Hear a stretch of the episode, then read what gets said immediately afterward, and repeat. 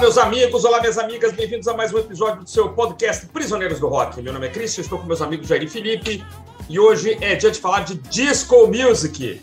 Né? Então estamos aqui hoje com os 30, não, 45 anos, desculpem, 45 anos da trilha sonora do filme Saturday Night Fever. Ficou famoso aqui no Brasil com o nome Os Embalos de Sábado à Noite. Né? Esse termo embalos já é bem, bem superado, né, gente? Se fosse balada já tava velho, né? Mas embalo é o fim da picada, né? Mas enfim.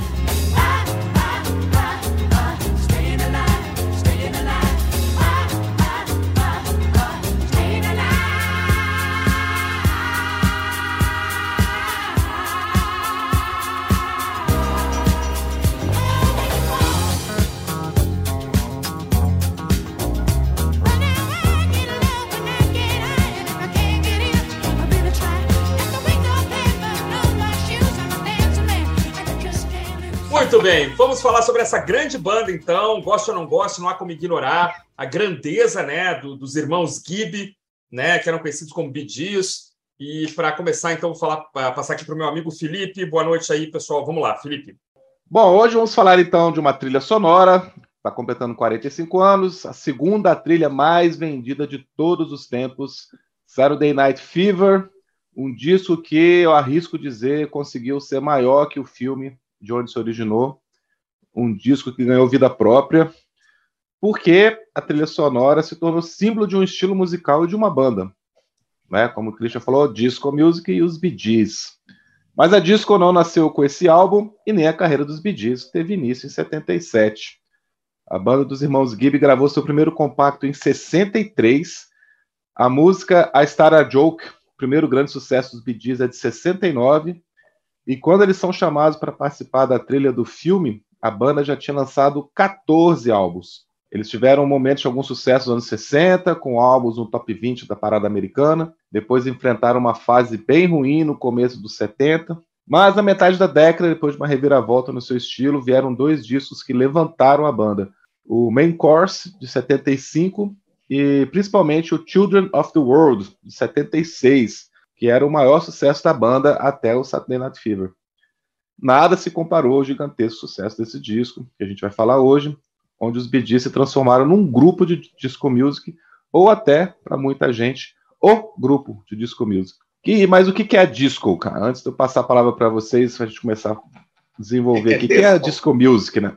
O gênero surgido ali na virada dos 60 para os 70, basicamente uma combinação de soul, funk e ritmos latinos, muito uso de metais, linhas de baixo sincopadas, né, aquelas batidas no contratempo, cordas, sintetizadores, mas tudo sendo usado para valorizar o ritmo, a batida, o que é óbvio, já que é um gênero nascido e criado para as pistas de dança.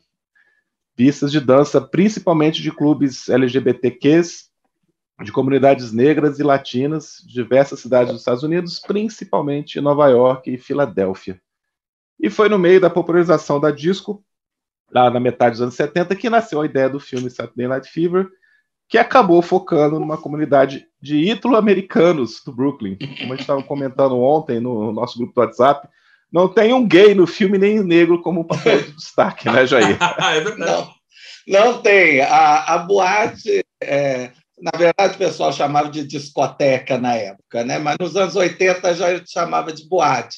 Agora eu nem sei como se fala. Casa noturna, clube, né? O nome muda, mas a ideia básica é sempre a mesma, né? Um local onde você vai, é um ambiente sempre muito escuro e iluminado ao mesmo tempo, luzes piscantes, som bastante alto, ambientes enfumaçados, dependendo da década que você vive, né? É, extremo consumo de álcool e drogas, né? cenas assim épicas em banheiros e assim por diante. Né? A disco, acho que foi a primeira trilha sonora né, desse, desse tipo de ambiente. Né? E a, a, a, em compensação, a boate do, do filme, né, a discoteca do filme, é, é uma boate, eu diria, heteronormativa até. Né? É, assim, só tem o, o Travolta é obviamente o personagem principal, mas é, né, os amigos né, são para parecer italianos também. Um tem que se esforçar bastante, não parece, é, e representa a cultura jovem ali do, do Brooklyn. Né? É, o mais engraçado é que o filme, né, o, o filme que eu vi rapidamente ontem, né, é, é sensacional já no início do filme, você percebe que o pessoal não estava dando muita, uh, muita atenção para a edição. É, o sapato do Travolta não combina com o passo, com a batida de Stay Alive. é muito mal, é muito mal sincronizado, assim. E o Travolta faz um papel até razoável, assim, é, é, é convincente, ele tinha 22 anos para estar tá filmando, tem 19 no filme, então é convincente. Agora, o roteiro é chinfrim, né, bobo, é, mas aparece muito álcool, uma hora ou outra, alguma menção a speed, cocaína, e né, é, não vai muito além disso. Você lembra de ter visto esse filme, Cristian?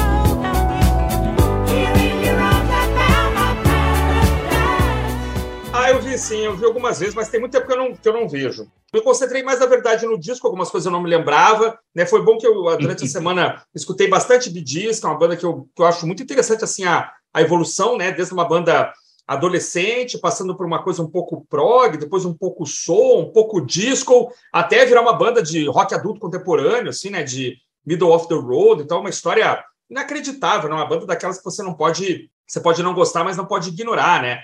É como Beach Boys, é como Chicago, né? Essas bandas que duraram 50 anos, é, desafiam o tempo, né? Bandas que passam 30, 40, 50 anos tentando ser relevantes. E a história dos Bee ela se confunde com a própria história da música. A banda começa em 58 e só termina em 2012 ou 13, porque quase todo mundo morreu.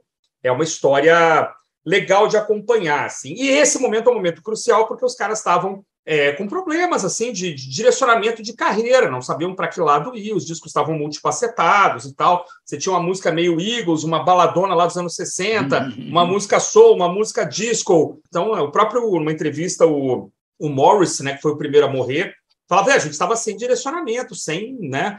E aí alguém falou que eles começaram a escutar disco music, estavam morando nos Estados Unidos, né? Era inevitável, de repente, estar tá comparecendo em clubes e tal. E uma coisa curiosa é que é, algumas dessas músicas já tinham sido lançadas, né? O Felipe falou aí dos discos é, anteriores, né? O Main Course e o Children of the World eram músicas que já estavam ali, né? A banda já vinha é. flertando é. com, elas não foram feitas especialmente para o filme, né? E eu acho que você tem aquele momento fantástico em que a, um filme, uma trilha sonora capturam, né? Alguém, eu achei que alguém já ia ter usado aqui o, o termo zeitgeist, mas ficou para mim hoje, né? Capturar ali, né? Eu gosto, eu gosto desse termo, vocês também, esse espírito do tempo, né? E aí você tem uma, um, um, filme que foi muito importante na época. Eu concordo com o Felipe, com você, que ele envelheceu, né? Um filme que muitos jovens hoje não faria muito sentido, mas na época ele absolutamente, ainda que faça, faça essa falta voltar o olhar para a comunidade é, hispânica e a comunidade uh, homossexual, e, enfim, o filme não faz esse. Talvez até atrapalhasse um pouco na época, não sei. É uma coisa para a gente pensar. Mas ele captura esse momento e, e, a trilha sonora fica grande demais, né, cara? Porque realmente juntaram aí músicas muito boas. E eu, eu li em algum lugar que o disco que bateu a vendagem do Saturday Night foi o thriller né? E a trilha sonora, é. eu não sei se foi o guarda-costas, foi? Foi, é, o guarda-costas. Ele é o segundo, segundo mais vendido, né? De, a segunda trilha sonora mais vendida. Esse é, é um ano interessante, né? Porque o, o Rumors, né, do Fleetwood Mac, foi lançado no mesmo ano. É, e o Saturday Night Live também, quer dizer, Saturday Night Live, eu sabia que eu ia falar Saturday Night Live os embalos sábado da noite, né? O Saturday Night Fever foi lançado em 77 também, e ambos estouraram de venda, né? Eu acho que ao longo do tempo, Rumors, sei lá, acho que vendeu mais ao longo do tempo. Mas em termos de trilha sonora, hoje então o Guarda-Costas é o primeiro colocado e o, os embalos é o segundo. Eu é, não tinha certeza, não tinha certeza sobre isso, se o guarda-costas tinha batido. A... Legal. Mas também para fazer uma trilha como se fez com esse filme aqui, é meio difícil, né, cara? Não Você se faz pegar mais, né? uma banda, colocar cinco músicas assim, de grande destaque, inéditas, né? Foi uma combinação muito feliz, na verdade. E aí você estava falando que já tinha músicas que, que eram antigas, né? É, tem uma explicação, né? Oh. Que é até engraçada, porque o Should Be Dancing que é do disco Children of the World, de 76, oh. tinha sido usado nos ensaios pelo John Travolta para a cena que ele aparece dançando. Hum. Eles, na verdade, estavam só ensaiando com essa música para fazer os passos e tal, não ia entrar no filme. Eles queriam uma outra música, mas eles não conseguiram os direitos dessa outra música para colocar. É, é, e aí ele falou: Não, eu quero usar essa daqui mesmo, que eu já estou dançando, já estou acostumado, já fiz os passos aqui, não vou trocar, não, cara. É. Eles queriam era Low Down, como é que é o nome dessa música, cara? Esqueci. Era Low Down do Boss Skaggs. É, eles queriam usar para a cena onde ele é, faz o primeiro acordo lá com a mocinha do filme, né, onde eles estão na salinha de balé dela, né, e eles ensaiam, né, fazem o primeiro ensaio para cena final, né? A cena final que termina num concurso é, onde, de dança, onde John Travolta vence, né? Ah. mas, mas né, na sua humildade completa, né, o Travolta diz que o casal porto-riquenho deveria, na verdade, ter ganho o título, porque né, eles foram. É, né, perderam por conta de racismo. Né? É a mensagem política né, que o filme, que uhum, o filme uhum. É, na época.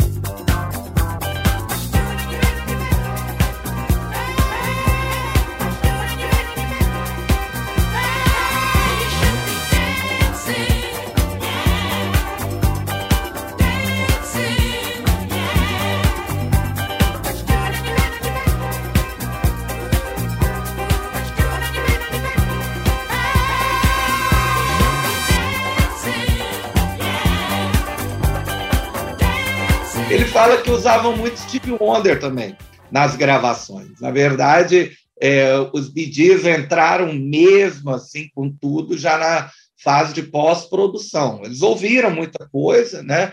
Usar o Boz Skaggs, que é um desses caras que só norte-americano conhece, né? Eu mal conheço essa, que é um dos hits, é, e aparentemente o, o tal do Boz né? Não, não, eu vou entregar essa música para um outro filme de disco que vai ser um mega sucesso. é, Saturday Night Fever foi lançado, foi um mega sucesso, e aí o filme do cara foi cancelado.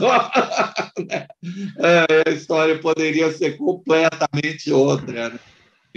E até é... por isso, Jair, isso que você falou no começo da, da falta de sincronia dos passos, faz hum. sentido, né? Porque as músicas entraram na pós-produção. É. Então essa hum, cena já podia estar tá pronta, editada, e eles colocaram Stay na live ali do jeito que deu, né? Não combina tão bem por conta disso. Não, é, tem, tem, um, tem uma cena onde os caras não, é, já tinham feito a edição completa de dança e não tinha jeito de encaixar nenhuma música. Aí o, o produtor, é, o produtor das faixas instrumentais, que eu esqueci o nome do cara. Shire, é, David Shire. Isso, David Shire literalmente tocou qualquer coisa lá, tipo uma, uma bateriazinha fuleira que fez, fez lá uma música que é só para aquela cena, só para encaixar, para parecer assim, uma disco por encomenda e pronto.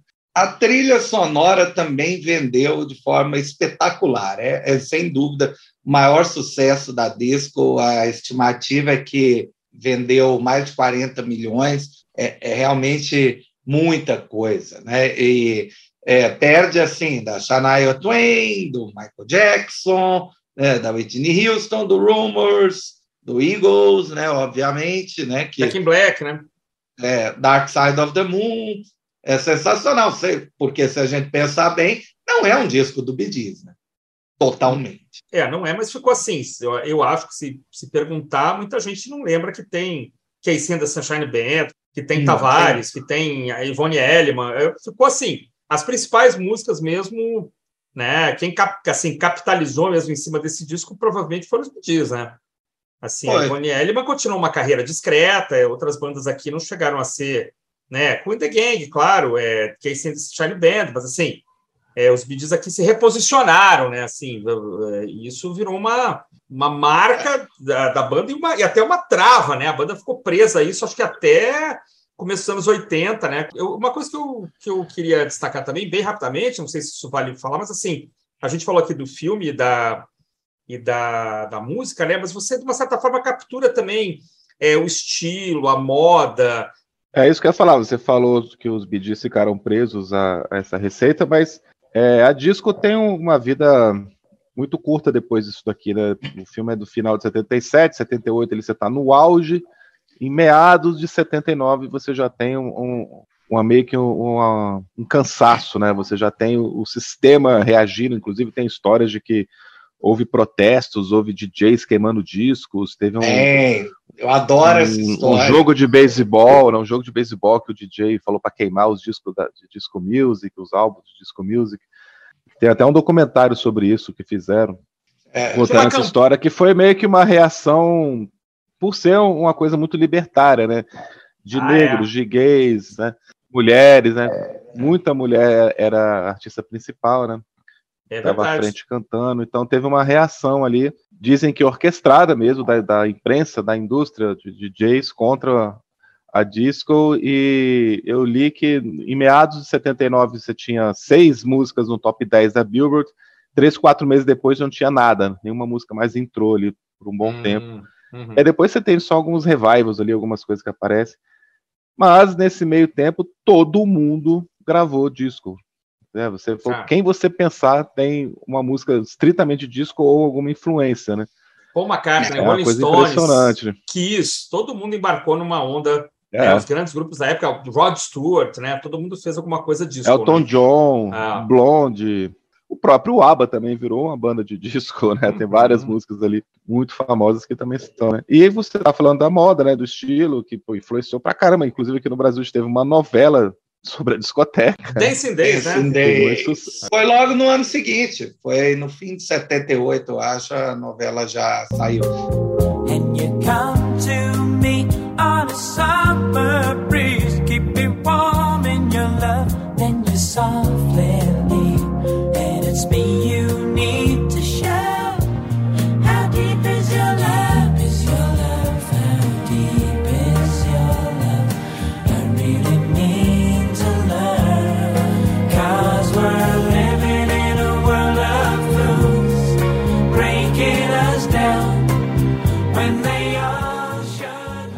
a disco como gênero, assim, é, realmente tem o seu auge nos anos 70 e meio que a gente pode dizer, entre aspas, morre aí, né? O filme, o filme é ao mesmo tempo o, o auge e o início do falam que o filme ajudou a popularizar a disco, mas né, ao mesmo tempo ela desapareceu pouco tempo depois. Saturou, né? É importante frisar que as pessoas continuam ouvindo essas coisas por muito tempo. É, se você pega assim, o início dos anos 80 e você fosse numa, numa festa né, lá no Rio de Janeiro, na, é, em locais onde as pessoas literalmente ainda estavam em ringue de patinação, ainda ia estar tá tocando disco, é, não, não ia estar tá tocando Echo and the Bunny, né? a coisa ainda não tinha né, mudado a, né, não tinha dado o clique.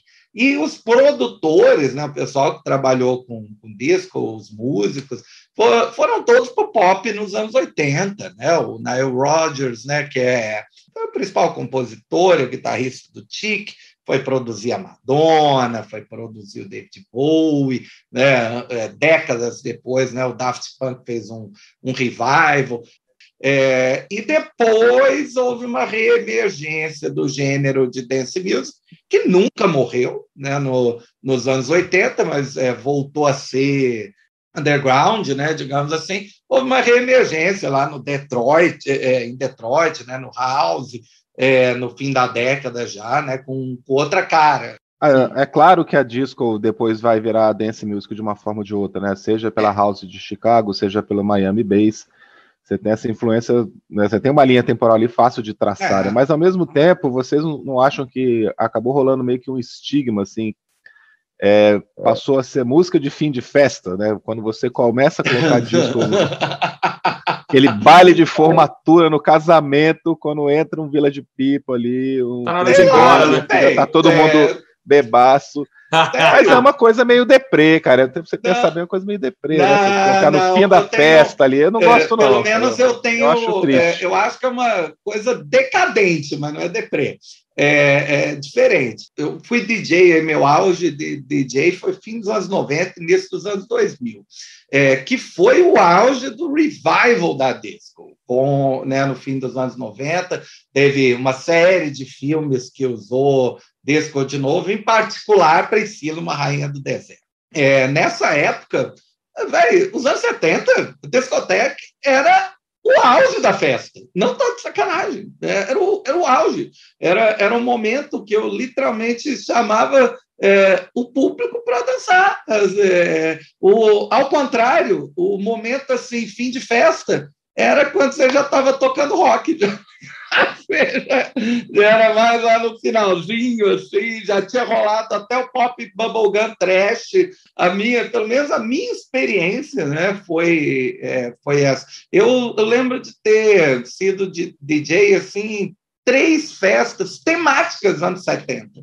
Se eu, eu, posso, se eu puder ir aqui pelo caminho do meio, eu acho que a, a diferença entre o que foi falado é o seguinte: é que você consegue certamente montar um bom setlist com um disco década de 70. É possível, perfeitamente possível. É. Essas festas que a gente é, cansou de ir, de casamento é, ou de formatura, que acaba com tocando disco, ou uhum. acaba tocando coisa no final, é, o problema é a, a talvez a massificação de sempre estarem tocando exatamente as mesmas três ou quatro músicas que já encheram. Survive, YMCA. É, essas coisas, é, sobretudo Village People. É, eu acho que Village People ficou muito assim marcado como música de fim de festa, né? Mas, por exemplo, ninguém coloca If I Can't Have You, da Ivone Elliman, que é uma música que a gente vai comentar daqui a pouco, né? Que é uma baita de uma música. Então, esse problema também de fazer o setlist ruim, né? Um setlist que é chavão, né? Mas dá para trabalhar em cima, né, de músicas. Eu citei aqui Ivone Elliman, que eu sou fã da Ivone Elliman, mas é poderia ser outra, né? Músicas que não são tão chavão, né? não são tão batidas, e como Dancing Queen, Macho Man. Essas músicas podem ter ficado marcadas, assim como músicas de a festa está acabando, né? Pegue o seu banquinho e sai de mansinho.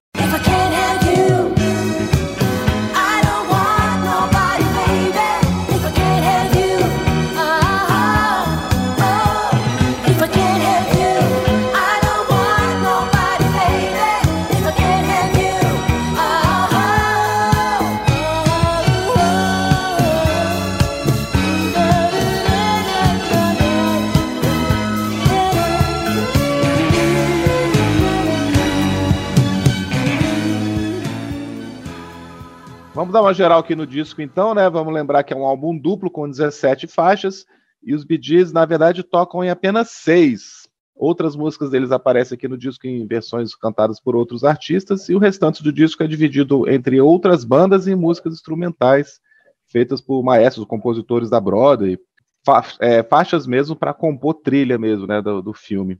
E os grandes sucessos, as inéditas, estão todas concentradas no lado A do primeiro disco, que simplesmente abre com Stay Alive, How Deep Is Your Love, Night Fever, More Than a Woman. Vamos falar de blocos aí, vamos falar desse lado A primeiro?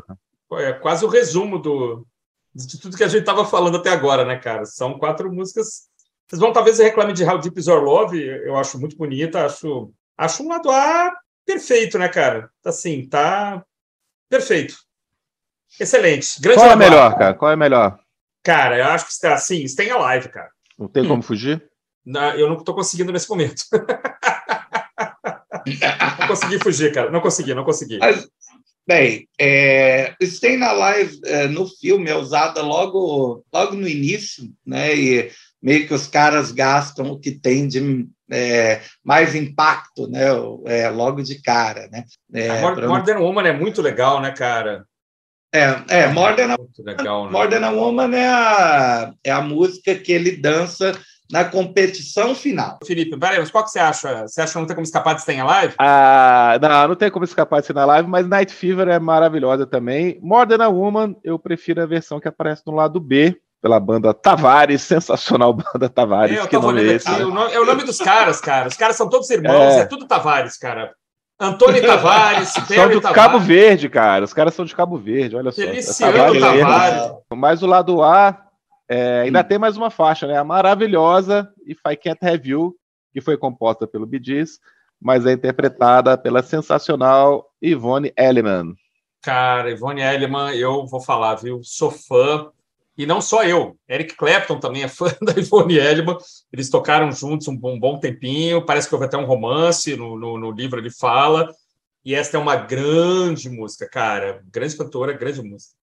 É. É, aparentemente, a, a versão dos Bee assim, toca de forma incidental no filme, é, mas ela não estava bem produzida e a voz, realmente, da, da Ivone é um, é um assombro né, na, na faixa. Não é, não é a minha faixa predileta, falando assim, em termos de dançar. Ela, ela tem uma virada, eu acho, da estrofe para o refrão, que eu acho estranha, acho que funciona bem musicalmente, mas em termos de para tentar botar alguém para dançar, não, não casa não. Night Fever, Night Fever tem uma, uma participação no filme que é basicamente a, a plateia toda da boate dançando Night Fever com aqueles passinhos anos 80, assim, uhum. de tirar o braço, botar a perninha para frente e para trás, passinho anos 80, obviamente já tem vários vídeos né, reproduzindo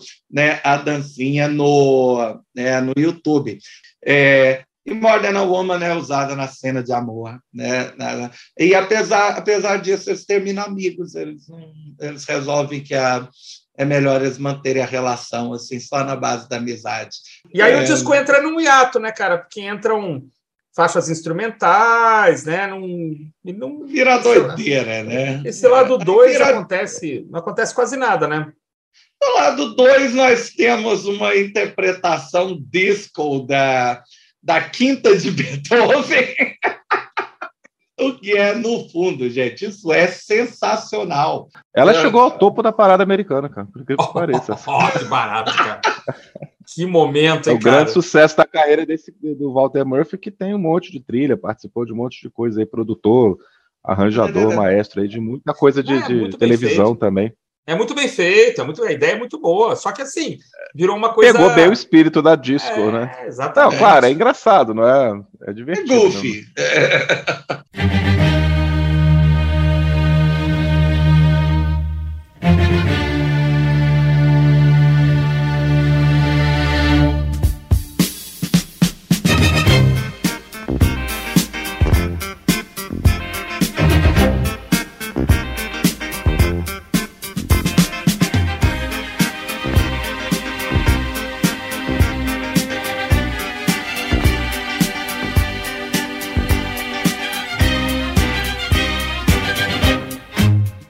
Aí a gente tem a versão de More Than a Woman com a banda Tavares, que a gente comentou, e dois instrumentais aqui do David Shire, do, do Ralph McDonald, que para mim são completamente desnecessárias, principalmente Calypso Breakdown, que tem quase oito minutos. É verdade. E não acrescenta muita coisa, né? Esse é lado verdade. B aqui. As duas primeiras são boas, as demais são dispensáveis. Aí o lado 3 também, cara, eu acho que Cool The Gang e a, a KC Sunshine Band não quiseram colocar músicas muito famosas aqui, ou não, não escolheram é. músicas muito famosas para não competir com o Bidis, que Provavelmente. músicas maravilhosas, mas que não são nenhuma dessas duas, né? É, Open Sesame é uma das faixas mais fracas que o The Gang já fez. Em algumas coletâneas ela nem entra. Olha aí. Realmente é, é fraquíssima. Boogie Shoes também é uma tristeza né, para uma banda que tinha feito Shake Your Booty, já tinha feito é, That's the Way I Like It, né? E, é, ambas, ambas assim mais voltadas para o funk, né, do que exatamente, né, para o disco, né? É, embora que o, o KC já tinha lançado também é, Rock Me Baby, né, que é, tem aquela guitarrinha típica da disco, que é sensacional também. Então tinha muita coisa boa que precisava entrar, poderia ter entrado aqui. Mas as duas é... dos Bidis são sensacionais, né? Mas são músicas que tinham aparecido nos dois discos anteriores, né? Isso, isso, perfeito. Jive Talking do disco de 75, o Main Course e o Should Be Dancing no disco de 76. E o Should Dancing tem a cena que transformou o Travolta em né, um superstar. Né? Uhum. É, a dele dançando sozinho, com a roupa branca, a calça boca de sino, aquele salto no sapato assim gigantesco, né? Uma pista de dança, né, iluminada por baixo, que é uma coisa, né, sensacional assim de para em termos cenográficos, né? E, e a cena é um espetáculo, né? Ele toda a pista de dança, faz todos os passos pelos quais ele é conhecido, né, de levantar a mão, de dar né, as suas reboladas para lá e cá, e, né, e até meio que antevendo o break, né, ele faz uns movimentos no chão também, abertura total, enfim, é um, né, um assombro, né? Um assombro é, é, a cena mais clássica do filme e a música combina perfeitamente, mesmo não sendo uma faixa composta para o filme, né? Uma tremenda performance vocal, né? Porque aqui, assim, aqui os BDs gastam um bocado também, né? É, porque tem, tem esses detalhes da divisão em três vozes, né? Que são muito complicados, né? e, e eles fazem isso no IE, né? O IE são três vozes, né? E Dancing, eles cantam em uníssono, e no IE eles dividem, né? Isso vi eles fazerem ao vivo algumas vezes, e é realmente assim. Aí você tem três irmãos que estão há 20 anos cantando juntos, desde a infância, né? Os caras se comunicam quase que telepaticamente, né? Isso aqui, em algumas performances ao vivo, aparece e é sempre assustador. A gente não percebe muitas vezes, né? Como, e tanto, tanto que assim, com a morte do Morris né, o grupo praticamente encerrou as atividades, porque assim, não há, não há, não há como fazer com a mesma fidelidade, né? Até porque assim, já tem... morreu também, né? Só, tem, só tem o Barry, só tem o Barry. É, é mas assim, é. Eu, acho, eu, acho, uma coisa interessante também o fato do Morris e o Robin serem gêmeos.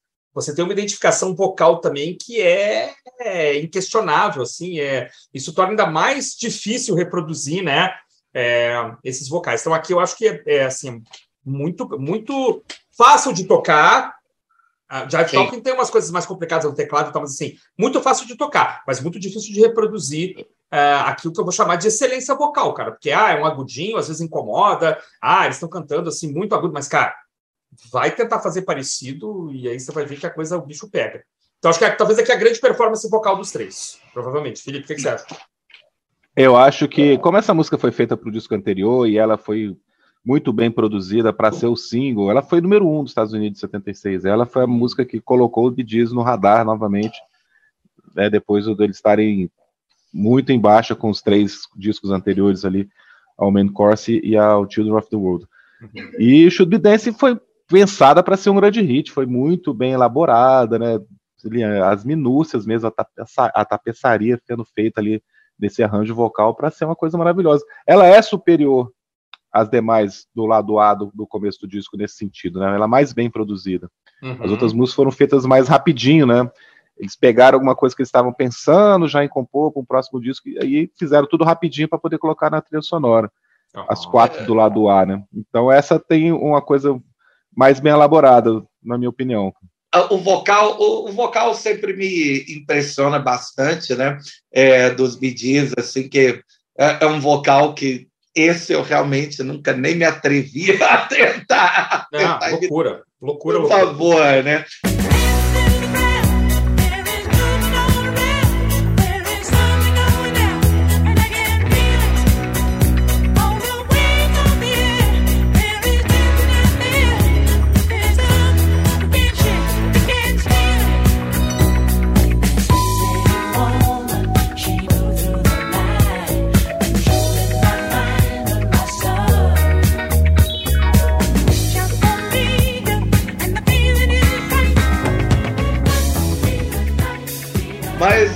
Acho que, não sei se foi 2000, acho que foi 2021, no, no, ou no início desse ano, é, de 2022, o Foo Fighters, né?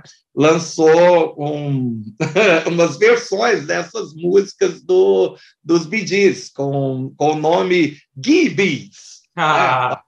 É, é, bem bolado, bem bolado.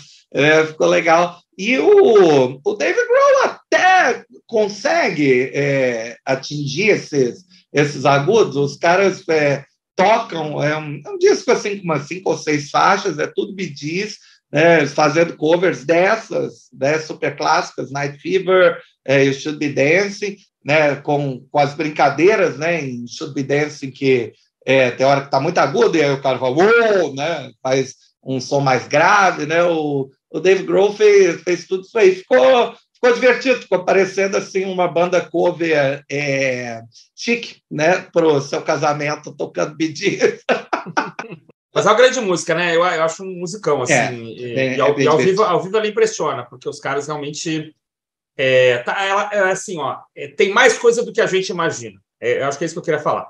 A gente tem que prestar muita atenção, assim, porque os caras estão fazendo, é, sobretudo pela descrição dos caras, né? Tá lá o Morris lá no cantinho, parece que ele não tá nem cantando. O Robin com aquela magreza toda, parece que ele não tá nem no palco, né? E o Barry, sim, o Barry sempre, né, com aquela juba de leão dele e tal, fazendo toda a performance, aquele violão em afinação aberta, ele não tá tocando acorde nenhum, né? Descendo a lenha no violão, mas os três é, é muito cerebral, assim, é muito, muito bem pensada a distribuição das três partes da voz, mas é muito complicado reproduzir essa excelência aí é, para a qual eles se, eles se comprometeram né, a fazer. É, cara, mas um detalhe que a gente pode comentar que é o, em cima do que a gente está dizendo até agora. A voz do Barry, cara, tem um, uma diferença de um falsete comum. Ela é muito poderosa, ela é muito potente. É. Ela tem volume no sentido de quantidade de som que ele consegue emitir nesse agudo, né? Que não é um agudo de voz de, de, de, de cabeça, é falsete mesmo. É, Só que muito poderoso, né? É muito, é muito diferenciado, cara. É, sem dúvida. Isso que é o, a diferença mesmo, né? O que ele tem de mais particular aí. É, e falsete é todo mundo faz, né? Faz. E ele nem usava é. muito, né? Quem, quem, era o cantor de voz fina da banda era o Robin Gibb, né? Quem canta a história era Joker, é o Robin Gibb. Você pega o disco solo do Robin quando ele saiu da banda. É, mas quando ele, vai, quando ele pega e descobre esse falsete, né? Que ele descobre isso tarde até. Aqui, praticamente, para esses discos, né? De, de, de disco, é. né? E aí que ele vai é, dar esse redirecionamento para a banda isso passa a ser usado né, por ele. Né? Engraçado, é uma descoberta, né? Ah, acho que eu consigo fazer também e tal. E, e ele sempre teve a voz mais poderosa que todos eles, né? E aí o falsete calhou de ser mais poderoso também. É, as músicas mais suaves, né? Ficavam com o Robin e as mais fortes com é. o Morris sempre compondo ali. É como a... no caso de no caso de Staying Alive, né? Staying Alive é ele, né? Que faz o, o agudo final. Né? Sim, sim, sim. O refrão tá acabando e parece assim a, a respiração do cara já acabou faz tempo, né? E ele continua fazendo assim. É, ah, impressionante. E quando ele quando acaba que você vê que era ele ainda, né? Que não era um, é... um efeito, ele não era um sintetizador. É, quando ele termina a frase, é como se. Não, peraí, eu ainda teria ar para continuar mais uns cinco segundos aqui, tá tudo é. bem. Tem uma coisinha que eu esqueci de falar sobre Stay Alive, né? Que a música era para chamar Saturday Night. Né? Hum. Uau! Faz sentido, né? O filme chama é, Saturday Night Fever e, e ele era inspirado né, numa numa história, né, que, sei lá, era é, uma, uma história curtinha que terminava, tipo, alguma coisa em Saturday Night. Então, eles fizeram né, com a ideia de, não, vai chamar Saturday Night. Mas, quando eles perceberam, né, não, tem música demais que chama Saturday Night, né? E, e aí eles resolveram, não, vamos trocar isso aqui, aí rima aqui, Stay Alive, né? E aí, ao invés de fazer Saturday Night, virou Stay Alive, Ficou melhor, né? Ficou melhor. É, ficou melhor, ficou, ficou mais legal. Né? Que Stay na Live é mais fácil de cantar hein, do que Saturday Night, né? Esse Alive é fácil de fazer. Esse Stay in Alive é mais tranquilo. Eu acho mais tranquilo do que Saturday Night. Pra, é. Vou botar a Leia para fazer aqui o agudo, que eu não aguento, não. da onde que se originou a ideia do filme era os ritos tribais do novo sábado à noite. Isso foi aí. Um, um, texto que foi escrito que o, o, diretor leu, um crítico de uma revista da New Yorker, aquela famosa revista New Yorker, que escreveu falando, né, exatamente dessa cena.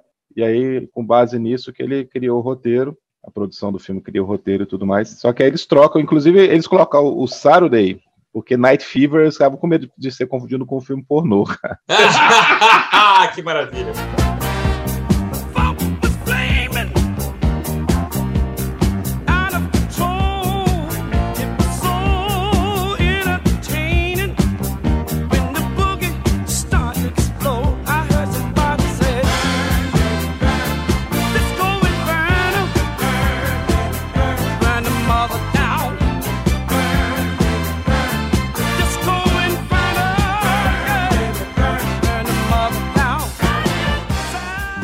Autor dessa história, né, do, dos rituais tribais no sábado à noite, admitiu depois, nos anos 90, 20 anos depois, que tudo que ele tinha escrito era balela.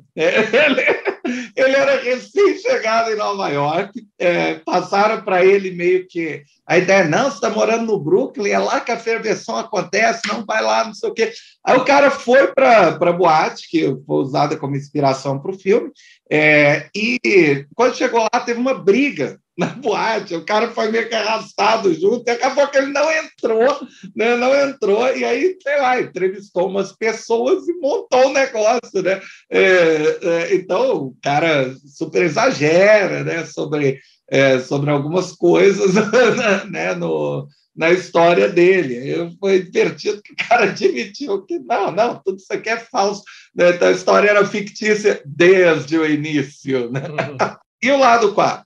Então, eu quero falar que a gente tem que dar destaque aqui para Disco Inferno com seus quase 11 minutos, que é uma tudo é force maravilhosa aqui, um, um disco prog, né? Rock progressivo com disco music aqui, no tamanho, na mudança de andamento, de ritmos que tem no meio, né? Ela se transforma em outra música ali com uns 3, 4 minutos, né? Sim. E vai embora.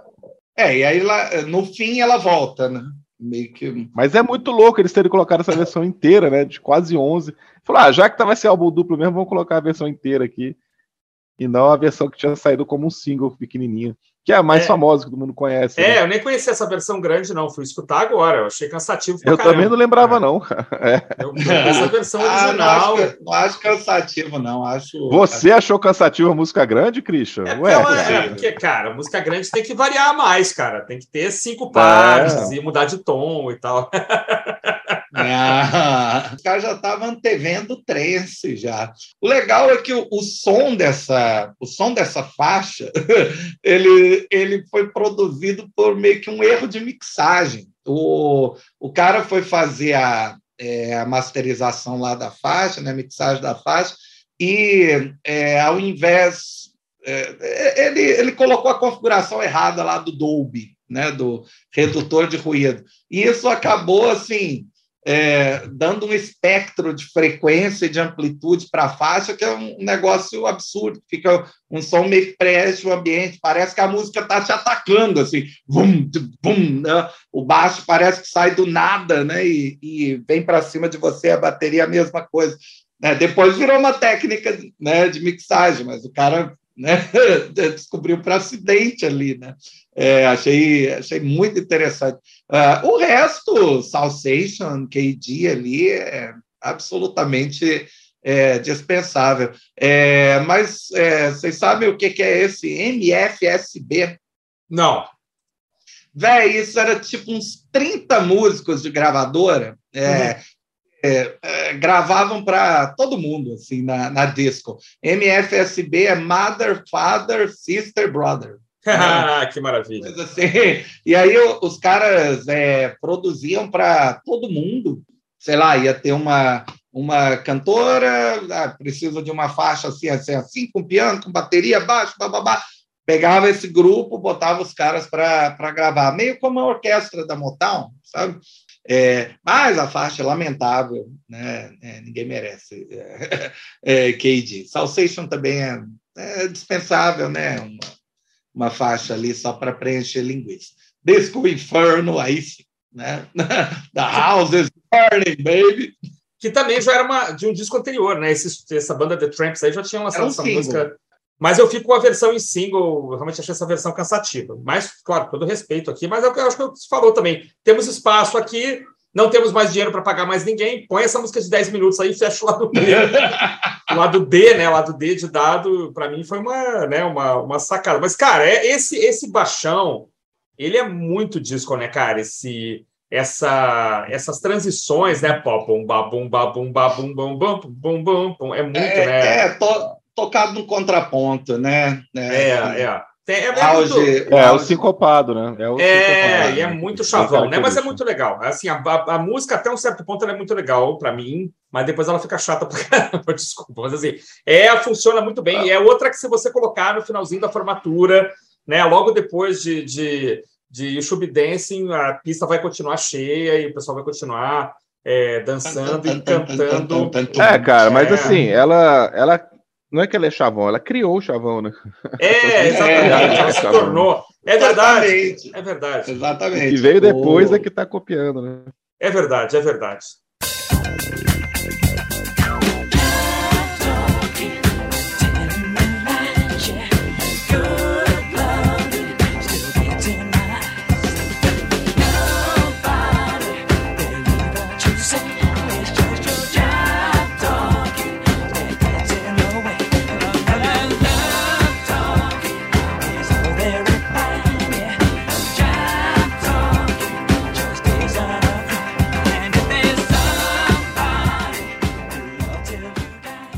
Bom, o disco multipremiado, multiplatinado, um monte de prêmio, né? Tava vendo aqui, concorreu a um monte de coisa, BAFTA, Grammy, Golden Globe, é, enfim, tá preservado lá no, na livraria do Congresso americano, né? Isso é muito importante. filme também. Né? E a banda, poxa, os BDs aqui principalmente reapareceram, né? Seguiram aí até o final dos anos 70 fazendo muito sucesso. Nos anos 80, os caras viraram produtores, compositores, escreviam para Kenny Rogers, escreviam para Barbara Streisand e tal. Só meio, meio dos anos 80 para frente é que eles começaram a realmente voltar a gravar, já com um pouco mais de espaçamento, né? Eu gosto muito dos últimos hits que a banda é, lançou, que é eh, For the Bell Stalls e This Is Where I Came In. Acho umas puta música, umas música muito legal de rock adulto contemporâneo. Mas aí, infelizmente, os caras começaram a morrer muito cedo.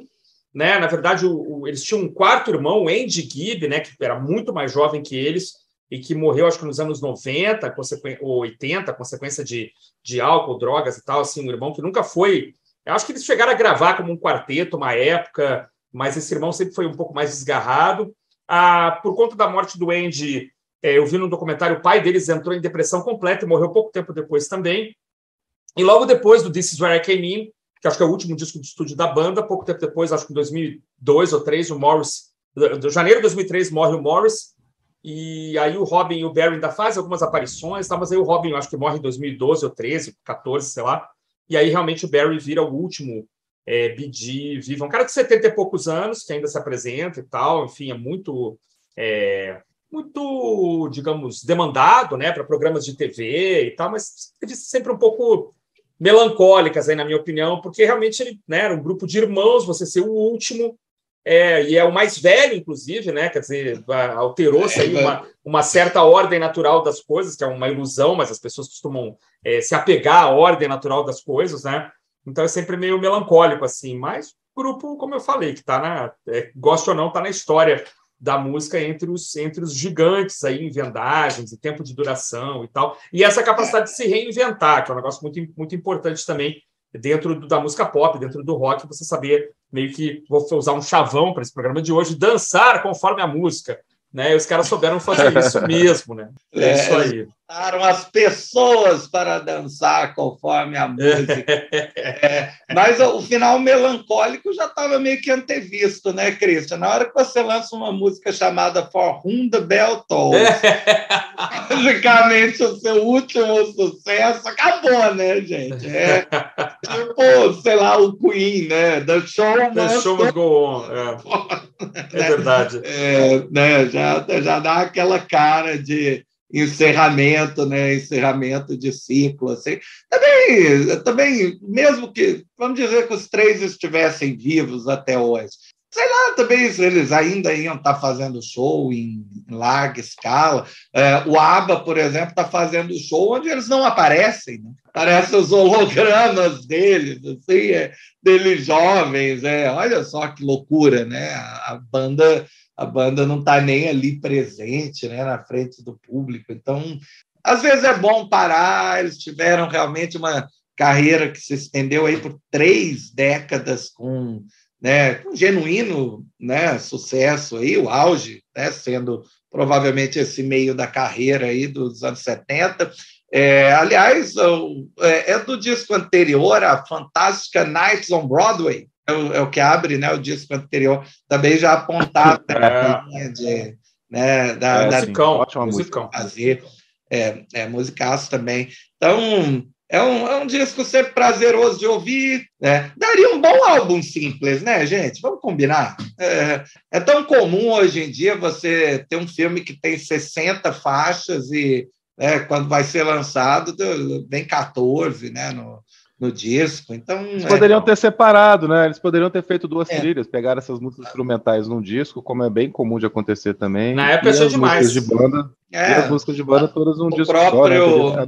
Bem mais legal. Tava olhando aqui que eles ganharam o Grammy de álbum do ano. O, esse disco ganhou o Grammy de álbum do ano, que é o prêmio máximo né, da indústria fonográfica nos Estados Unidos. Sim. E aí eu fui olhar se outras trilhas sonoras já tinham vencido.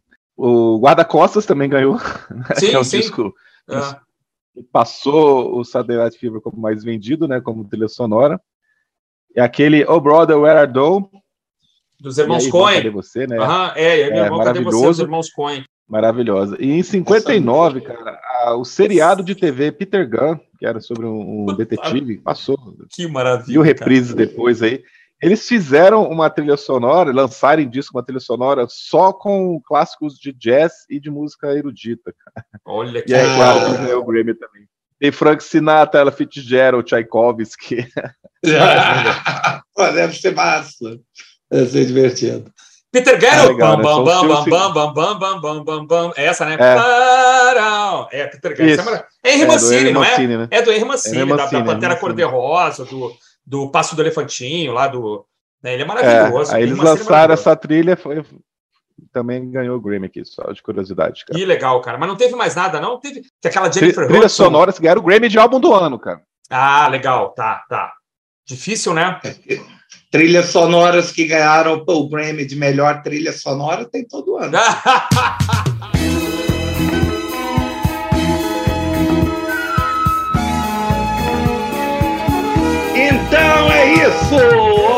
falamos sobre algo que você pode dançar, né? Tirar o pé do chão, não precisa rebolar até o chão, né? Falamos sobre o disco que se tornou mais conhecido da disco, apesar de não representá-la perfeitamente né, em todas as suas vertentes e subgêneros. Saturday Night Fever de Bidiz e mais uma galera.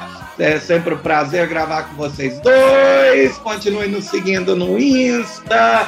Um abraço a todos. Falou! É isso aí, pessoal. Muito obrigado. Estamos de volta aí no próximo sábado com mais algum assunto interessante. Um abraço para os nossos 3.250 seguidores lá no Instagram. Essa lista só aumenta. Vamos fazer aumentar ainda mais. Continuaremos por aqui. Assunto que não falta. Um abraço. Falou, meus amigos. Obrigado pela companhia de vocês. Foi um prazer gravar mais esse episódio. Até o próximo sábado.